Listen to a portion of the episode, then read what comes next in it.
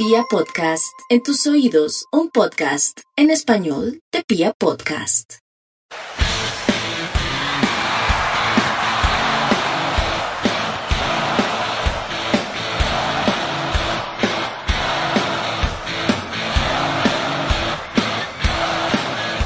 Hola, hola a toda la República Cardenal. Los saluda la Guardia del Birro Azul, la única banda de la ciudad, y les da la bienvenida al podcast oficial de toda la hinchada independiente Santa Fe, Radio Tribuna Roja. Bueno, volvimos después de unas largas vacaciones del señor Mufasa. Señor Mufasa, ¿cómo le va? Felicitaciones, primero que todo. Y también les las felicitaciones, muchas gracias. Eh, usted estuvo ayer de cumpleaños, ¿no? Eh, ¿Cuántos sí, cumplió? Demasiados. Feliz cumpleaños, Lancero. Feliz cumpleaños, Lancero. Que cumpla muchos Muchas más. gracias, amigo Mufasa. Muchos años más. Felicitaciones por su hija. Muy linda la niña. Gracias, gracias, gracias, Lancero. Entonces, por eso, por- porque Mufasa estuvo de, de, digamos, de licencia paternidad, hemos, tuvimos una pequeña ausencia, pero aquí estamos de nuevo. Y pues vamos a contarle hoy lo que fue el campeonato, el tricampeonato de la Leona, ¿sí, no, Mufasa? Y la tercera estrella, ¿no? Sí, por eso le habló del tricampeonato. Tricampeonato. Eh, Diego Alexander González, más conocido como Piojo, ¿está por ahí, Piojo? Quiero lanzar sí, hermano, un saludo para usted, para toda la banda del equipo de comunicaciones de la Guardia Albirroja Sur, para todos los que amablemente le dan clic a este podcast y por supuesto extenderle las felicitaciones a Don Mufasa, ya es un hombre hecho y derecho, padre de familia, esperamos que se comporte como tal y que Dios le bendiga a su descendencia, hermano, su sangre y que ese bebé traiga muchas cosas buenas para la familia y para la manada santafereña. Gracias, gracias, Diego, gracias. Piojo, ¿le parece bien si nos metemos a lo que fue el tricampeonato de las Leonas? Usted que estuvo más cerca del equipo de las chicas que hicieron esta excelente labor, cuéntenos cómo se vivió lo, lo que fue la final frente al América, ¿cierto? No, Lanza, eh, totalmente un motivo de orgullo para la institución, ¿no? Son las mujeres, son las chicas, son las leonas, tanto en la cancha como en la tribuna, las que han sacado la cara este semestre por la institución, que digamos que en el, en el primer equipo, pues en el equipo masculino, en la liga colombiana, no tuvo un desempeño acorde a la grandeza que significa Independiente Santa Fe. Sí, las leonas, Lanza, eh, se consolidan pues como el equipo potencia, el equipo más grande de la liga femenina, lo demuestran con creces. Si uno se va a, los, a las frías estadísticas, pues se dará cuenta que las leonas en las siete ligas que se han, que se han disputado hasta la fecha, pues tienen un rendimiento casi del 80%. Lanza es un equipo que en siete campeonatos no ha perdido ni siquiera 10 veces eh, y tiene un rendimiento, lo que le digo, como del 80% eh, de efectividad. Entonces, no era para menos. eh, la gente copó el estadio, llenó el estadio en unas fechas difíciles, complicadas. Y eso lo que hace es demostrar que Santa Fe sí tiene una hinchada grande, poderosa, eh, pasional, que acompaña cuando los precios, cuando hay un equipo que da garantías, cuando todo se hace en positivo, ¿no? Eh, y es una buena lección que le queda pues a la dirigencia del equipo para que mm, se piense, ¿no? Se piense en replicar esto en el equipo masculino. Mufasa, ¿y usted cómo vio lo que fue el campeonato de las Leonas? No, Lancero, eh, primero felicitar a estas leonas por este tercer campeonato. Son las más grandes del país. eh, hacen quedar a Santa Fe como siempre muy bien. En todas sus presentaciones han llegado lejos o si no han sido campeonas. Como le dice Diego, de siete títulos han obtenido tres. Y, se ve, ¿no? Se ve en la cancha esas ganas de, querer salir al- frente en todos los partidos. Cosa que, digamos, en, los últimos eh, torneos no se ha visto con el equipo masculino y también a las, a, la- al- a las mujeres, bueno, a toda la hinchada que logró, logró este recibimiento, copamos el campín, ¿quién lo iba a creer? 30 mil personas, Eh, digo quién lo iba a creer, pues porque veníamos de un rendimiento futbolístico del masculino que quizás podía, podía haberse repercutido en, la asistencia a la final, pero mire, como respaldó la hinchada, y, nada, felicitaciones a todos los que lograron esta, esta estrella, motivo de orgullo, ¿no, Lancero? Sí, claro, es un motivo de orgullo para toda la institución. Quiero también resaltar todo el trabajo del comité femenino que fue realmente impresionante, que acompañaron, que metieron fiesta. Solo un pequeño lunarcito del comité femenino, eh, Mufasa.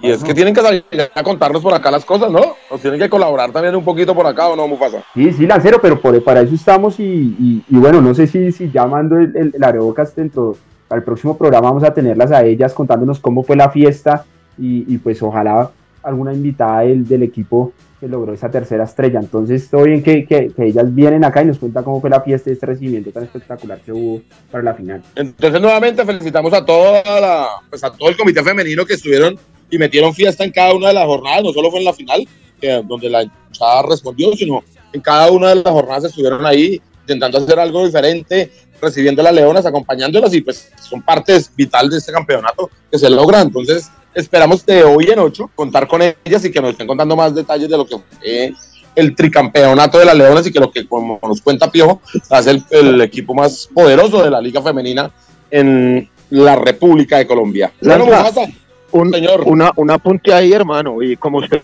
bien lo dice, pues no solamente en la, fin, fue en la final, ¿no? Cuando Santa Fe habilitó el ingreso de público, las chicas del Comité Femenino de la Barra estuvieron siempre metiendo fiesta, como usted lo dice, recibiendo el bus del equipo, sacando dinero para recargar extintores, para comprar pólvora, para hacer frases, etcétera. Entonces, no fue solamente cosa de la final, durante los partidos en los que hubo apertura del estadio y una mención súper especial, Lancero, para la tía del Parche de los Cuchos, que estuvo en todos los partidos, local o visitante Lanza.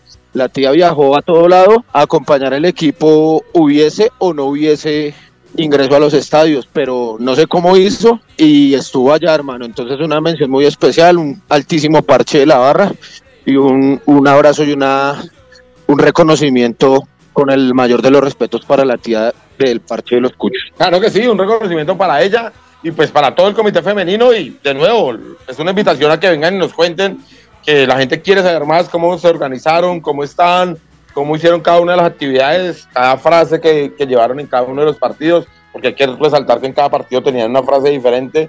Fue algo muy, muy emotivo de la hinchada de Independiente de Santa Fe, que se ha tomado muy en serio este campeonato femenino. Entonces, nuevamente los invitamos para que hoy en ocho tengamos pues, lo que vamos a hacer el, especial del tricampeonato de las Leonas, a cargo del señor Mufasa periodísticamente y del comité femenino. Y bueno, estas son las dulces, porque las amargas son las que vienen. Mufasa, ¿qué le parece si ponemos una cancioncita ahí para, para cambiar de tema y hablar pues de, del equipo masculino y de lo que se viene en el segundo semestre? Listo, de una. Espacio Serpientes de Ataque 77, por favor, lancero ahí. Ok, entonces vamos con Ataque 77. Vamos.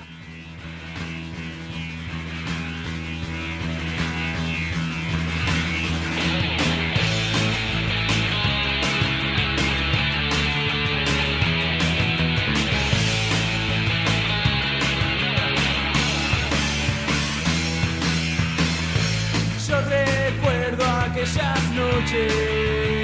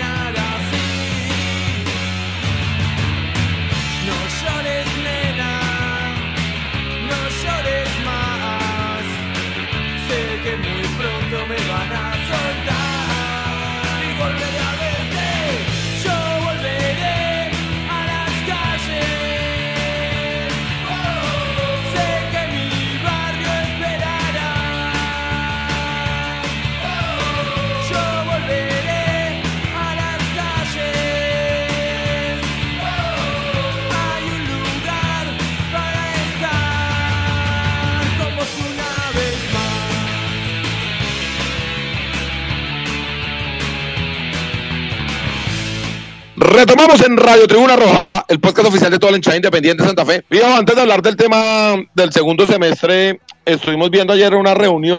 Eh, cuéntenos cómo fue lo que, lo que pasó ayer. Estaba Leandro Castellanos invitado y todo. Eh, sí, Lancero, efectivamente ayer realizamos una segunda reunión general de la barra, esta vez en la localidad 15 de Antonio Nari. 500, 600 personas se hicieron presentes. Se jugó un torneo relámpago entre los parches de la barra, se vendió comida, se apoyaron los emprendimientos de algunas personas que se la rebuscan lancero del día a día eh, en, las actividades de la barra. Y bueno, esto con un propósito eh, político, ¿por qué no decirlo, hermano? Y, y, digámoslo de una vez, porque pues es un motivo de orgullo. Lancero, estuvimos en las consultas previas, en las consultas del Partido Verde, para eh, posicionar uno de los eh, integrantes de la barra, líder del parche La 22, en la localidad Antonio Nariño como edil. Eh, logramos participar en la consulta y quiero decirle que fuimos la consulta más votada, Lancero, casi 500 votos. Eh, y bueno, eso nos da el aval por el Partido Verde para que Carlos Beltrán, algunos lo conocen ahí de la 22, pueda presentarse para octubre como, como candidato a edil por, por parte de la Guardia en, dicha localidad. Entonces, pues muy complacido, muy feliz eh, que la gente pues muy receptiva, muy, muy unida pues en torno a lo que es este nuevo proyecto de la barra, de poder tener al menos un edil en una de las localidades. Eh, esta una localidad pues bastante de bastante influencia pues para los que conocemos este tema de las barras y demás y de lo que puede desarrollar la guardia en estos espacios no entonces ese fue como la finalidad eso fue lo que sucedió ayer en, en Antonio Nariño y, y pues nada, Lancero, ese, ese, fue como el reporte. Buenísimo, Piojo, y por supuesto que quién más no conoce la ciudad que, pues, que los integrantes de la Guardia y esa localidad que al pesar de ser muy pequeña, es como un centro de, pues no sé si llamarlo operaciones o...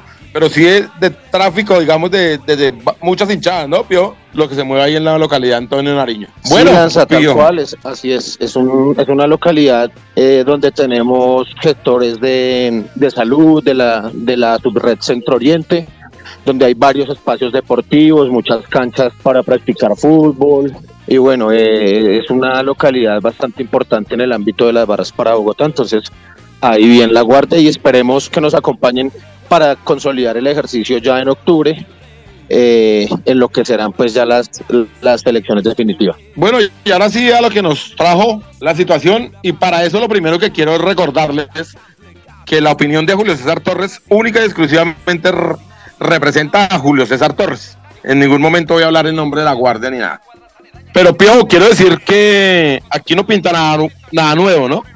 Seguimos en las mismas con el señor Eduardo Méndez.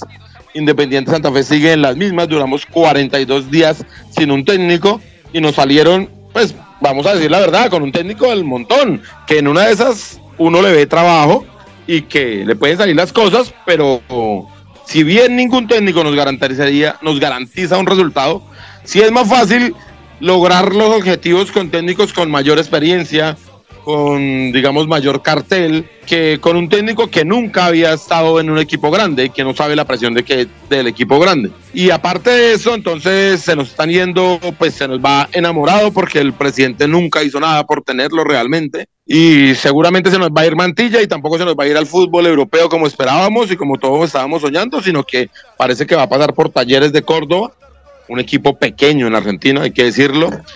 Y los nombres que llegan a mí, a mí personalmente no me generan sino, sino dudas, piojo. Porque si bien Anthony Silva es un arquero que pasó por la selección paraguaya y es un arquero de gran nombre, lo sufrimos, digamos, cuando atajaba en el Tolima, eh, ya es un arquero que está llegando a los 40 años.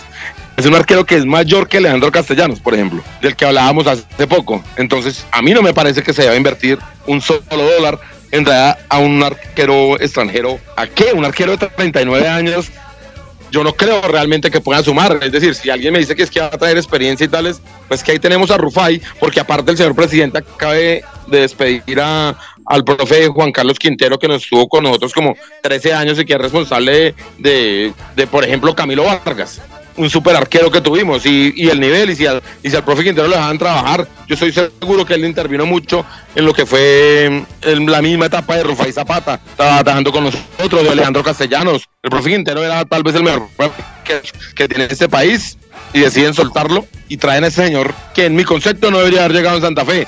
Y continuamos y lo que uno ve es son jugadores o muy grandes o muy jóvenes. La apuesta de muy jóvenes a mí no me parece mala. Por ejemplo, la llegada de este pelado Manjarres me parece bien interesante. Pero ahí vuelve a uno. Entonces, uno que sueña, que la rompa, ¿no? Que Manjarres venga, la rompa, acabe con el con eso y que, digamos, que acabe con, con las ga- que con las dudas mejor y que sea el hombre referente en la mitad del campo.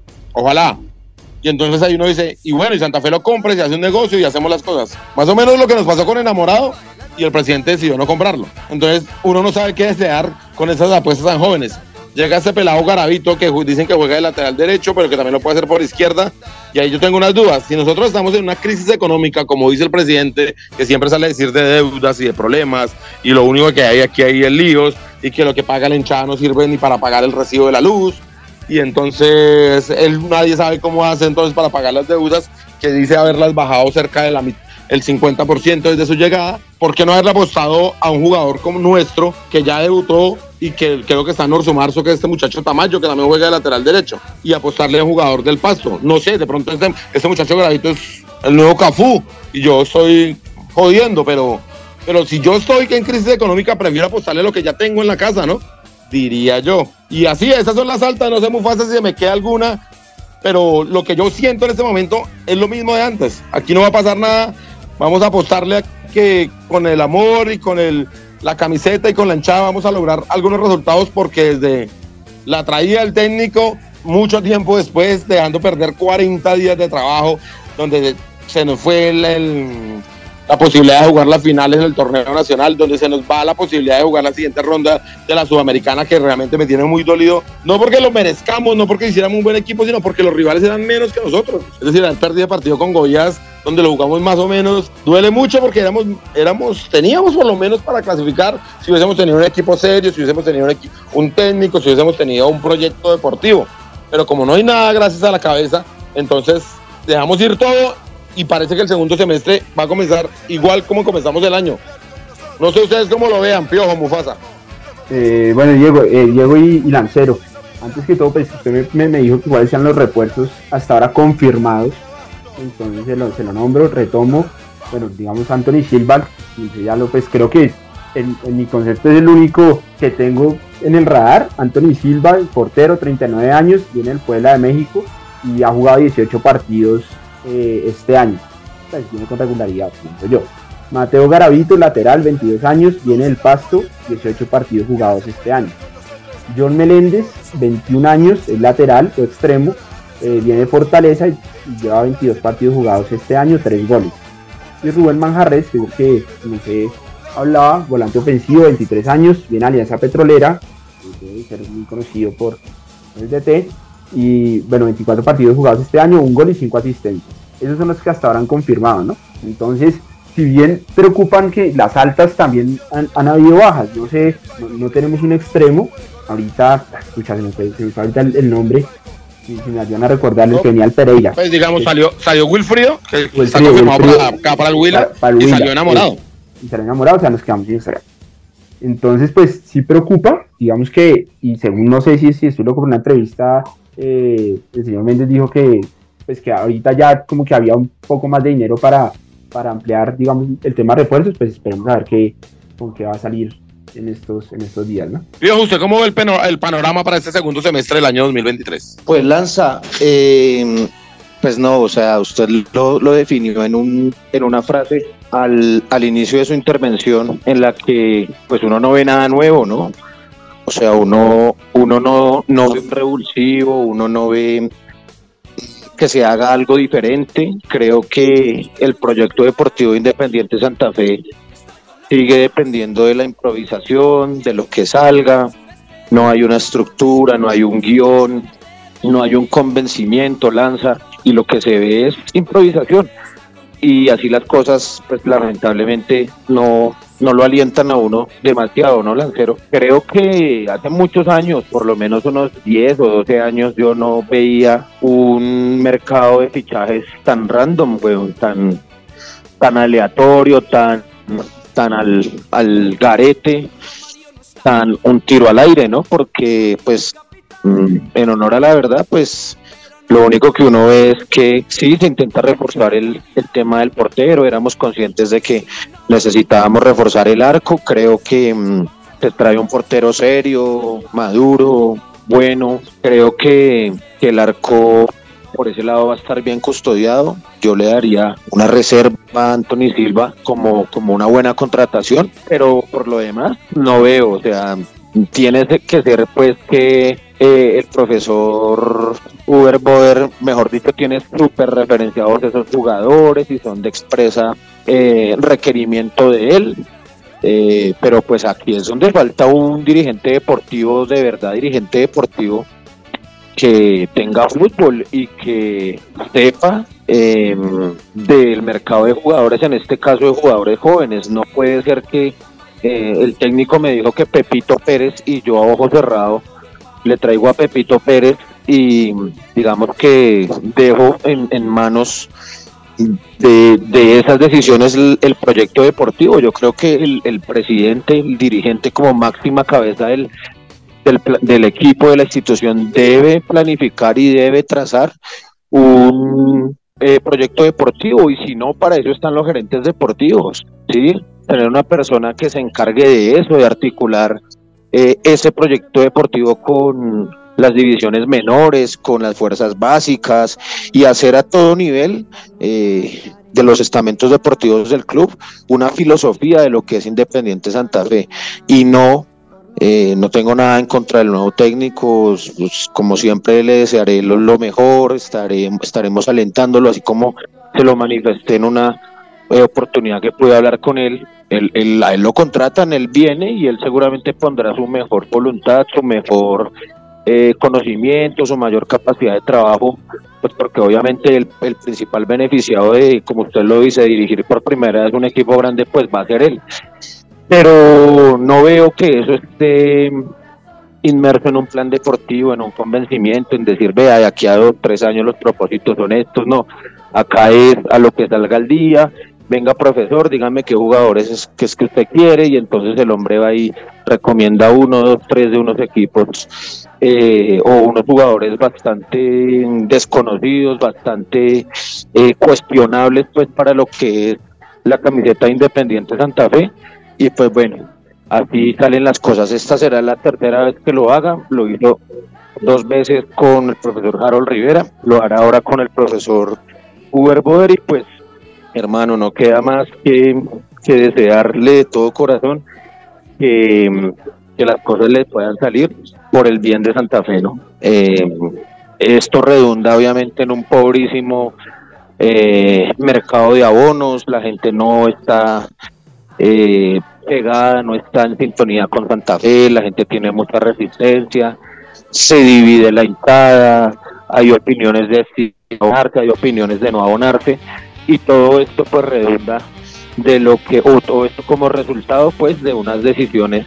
en lo deportivo eh, son, son, bastante cuestionables. Y Mufasa, eso que nos olvidamos de hablar de las bajas, donde pues hay una que a mí me duele muchísimo, que la de Juan Daniel Roban, no porque Juan se vaya, sino porque como lo tratan, ¿no? Como si Juan fuera uno más. Como si él no hubiese defendido 400 veces la camiseta independiente de Santa Fe. Como si no hubiese ganado ocho campeonatos. Lo pasaron en una lista negra y se fue. Como si nada. Me parece que es un insulto pues a todo lo que hizo Juan Daniel Roa por Independiente Santa Fe. Pero hay una que es más discutible, que es la de Wilson Morelo. Y ahí yo quiero dar también mi opinión en el sentido de que es claro que en la manada solo cabe, digamos que un león alfa. Y Wilson, gracias a sus rendimientos, perdió esa posición con el muy profesional Hugo Rodallega. Eso está clarísimo y yo creo que hay la posibilidad.